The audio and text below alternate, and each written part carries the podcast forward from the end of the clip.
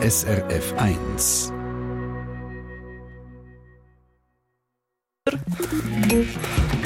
SRF 1 Ratgeber fit und gesund. Ja. Und zum fit und gesund sein oder werden, könnte man sich zum Beispiel ab und zu ein bisschen bewegen. An der frischen Luft. Und da gibt es jetzt Leute, die sagen, nein, nein, nein, Frau Nägeli, nicht Snowboarden, nicht äh, Skifahren da, Karfen, nichts da, will ich nicht. Man könnte auch Schneeschuhe laufen.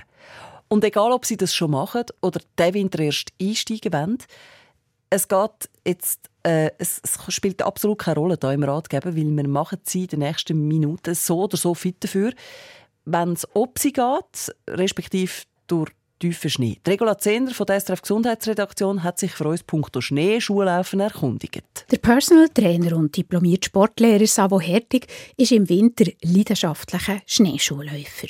Man braucht das Herz-Kreislauf-System. Man hat das Ziel im Kopf. In der Regel geht man nur eine Strecke joggen, sondern man geht irgendwann ein höher gelegenes Ziel. Sprich, man hat hier Höhenmeter drin. Das ist total eine gelungene, gute Sache. Es ist meistens schade, muss man ein bisschen weit gehen, in die Berge für Schneeschuhe zu laufen. Aber sonst ist das eigentlich äh, ja, das einzige Negativ, was man sagen kann. Sonst bin ich völlig begeistert und Fan von Schneeschuhlaufen. Schneeschuhlaufen braucht einem kräfte- und konditionsmässig schon noch. Gerade auch, wenn es ob sie geht in den Bergen. Darum macht es Sinn, dass man sich mit ein paar Übungen gut vorbereitet. Ja, ich finde Schneeschuhlaufen etwas vom Schönsten, aber auch etwas vom Intensivsten, wo man halt relativ lang geht, bis man sein Ziel, die Berghütte erreicht, ist man gleich die eine oder andere Stunde unterwegs. Also sind wir sofort bei der Ausdauer, die auch wichtig ist, wo man im Fitnesscenter oder geht laufen oder geht joggen. Solche Sachen kann machen und das ist halt auch sehr Oberschenkel- und Gesäßlastig, vom einen tiefen Schritt in die andere reinzugehen. Und der macht auch hier ein Krafttraining mit zum Beispiel Kniebeugen, Ausfallschritten, solche Bewegungsformen machen machen hier sehr Sinn. Also Gesäß, Rumpf und Oberschenkel. Ja, das ist ein grundsätzlich ein Jahresthema. Ich sage mal, ab 40 plus schon bereits. Es ist sehr empfehlenswert, wenn das selbstverständlich alle machen. Aber je älter man wird, desto mehr merkt man es halt vom Stuhl aufstehen. Und, und dann ist es ein klassisches Krafttraining sicher sehr gut, wo man das Gesäß oder Oberschenkel kann trainieren den Rumpf vielleicht auch mit einbezieht, im funktionellen Bereich arbeitet, dass er nicht nur geführte Gerät ist oder äh, nur immer die gleichen Übungen macht, sondern abwechslungsreich arbeitet, ist sicher am empfehlenswertesten. Für Rumpf und Oberschenkel daheim zu trainieren, ist auch die gute alte Kniebeuge gut.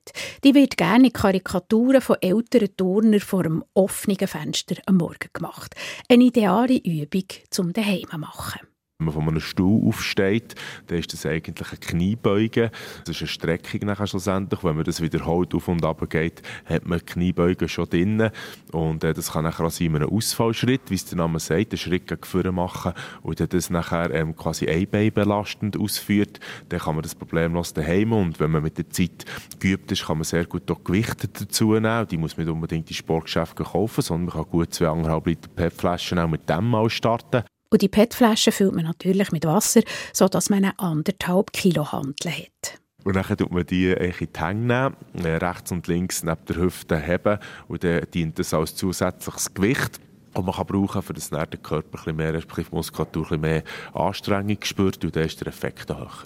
Eine andere Möglichkeit wäre, mit dem Theraband, das nicht so gut nachgibt, zu arbeiten dass man wirklich mehr muss aufziehen muss, dass der Körper einen Widerstand spürt. Das geht auch mit den klassischen Widerstandsbändern, die man überall bekommt, was sehr empfehlenswert ist für jeden Haushalt, wenn man vielleicht in der Fitnessmuffel ist, dass man sich seine fünf, sechs Übungen daheim mit so einem Band eigentlich auch Zweck macht und dort hier die Übungen macht, dann kommt man schon extrem weit und kann schon viel machen und für sich gut vorbereiten, auch auf den Wintersport. Das trainiert dann auch noch gerade der Rumpf. Für den Rumpf sind natürlich auch die klassischen Rumpfbeugen gut. Und er, ab in Schnee, gut trainiert, der Hocker rauf und oben einfach geniessen. Regula Zehnder aus der SRF Gesundheitsredaktion. Das Trainieren fürs Skifahren und fürs Langläufeln haben wir übrigens letzte Woche im Ratgeber durchgenommen.